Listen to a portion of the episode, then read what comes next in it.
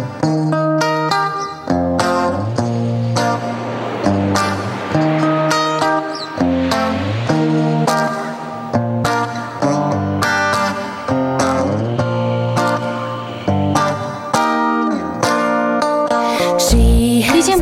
衬衫搭配一条蓝色的牛仔裤，扎着简单的马尾，简练清爽，不施粉黛。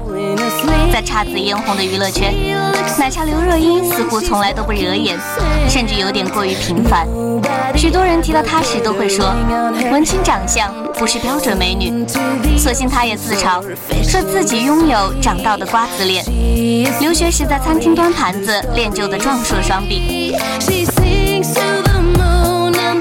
stars in the sky shining from high above. You shouldn't ask why. The white shirt commonly matches a pair of blue jeans with a simple ponytail, concising and relaxed, not applied prosthetic.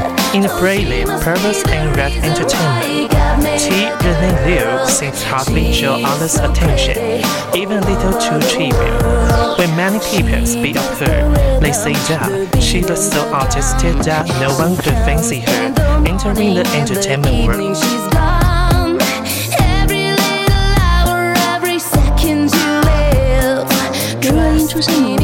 到极为严苛的家庭教育，他的父母在他两岁的时候就离婚了。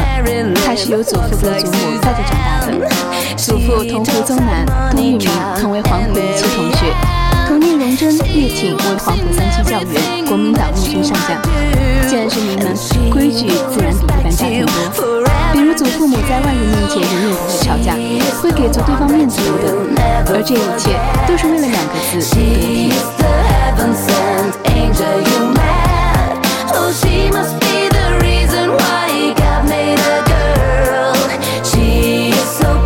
毕业后，他照着祖母给他规划的道路，远赴美国学习音乐和钢琴演奏。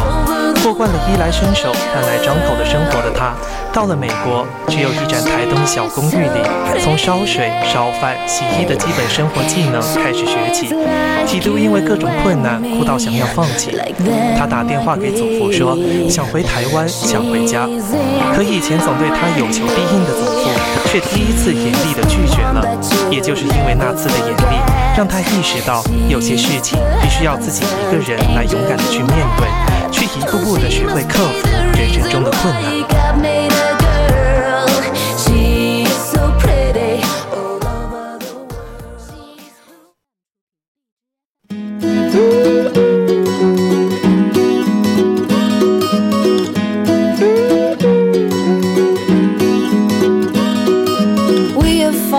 From the senior high school, she started to delve into the music and piano performance. Due to being accustomed to a live a luxurious life, she cannot adapt to live on her own.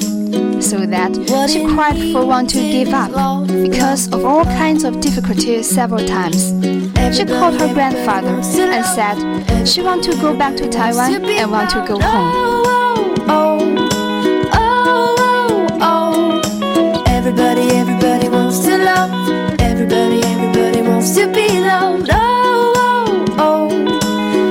刘若英是出了名的文艺女青年，她的祖父母是非常开明的一辈人，他们认为女子也要有才。从来不会因为刘若英是个女孩子就放松对她的教育。也正是在这样的环境下，刘若英从小就非常爱读书，并且家里也有足够多的藏书让她去读。父亲八十岁大寿的时候，她就送给父亲她最常用的东西——一套书桌椅。即使她从小跟着祖父母生活，但父亲爱读书的习惯也间接地影响了她。在其恩师陈升看来，刘若英是为数不多的爱读书的艺人。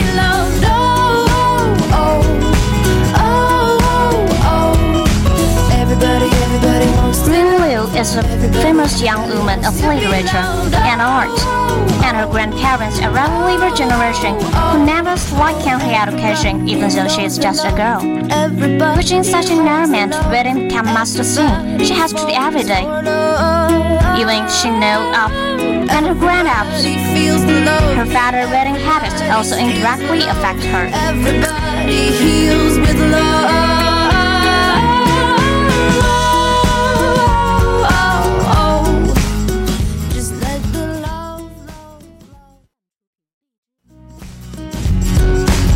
everybody, everybody wants to.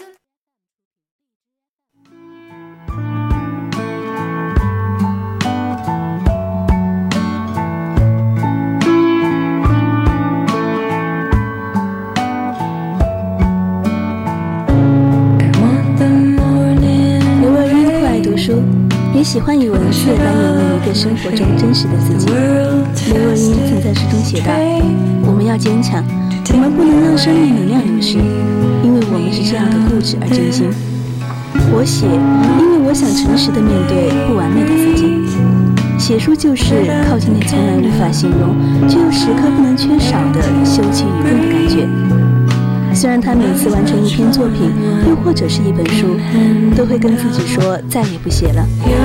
可这个感情温暖细腻的女人，却从来没有放弃过用文字来书写内心的真实。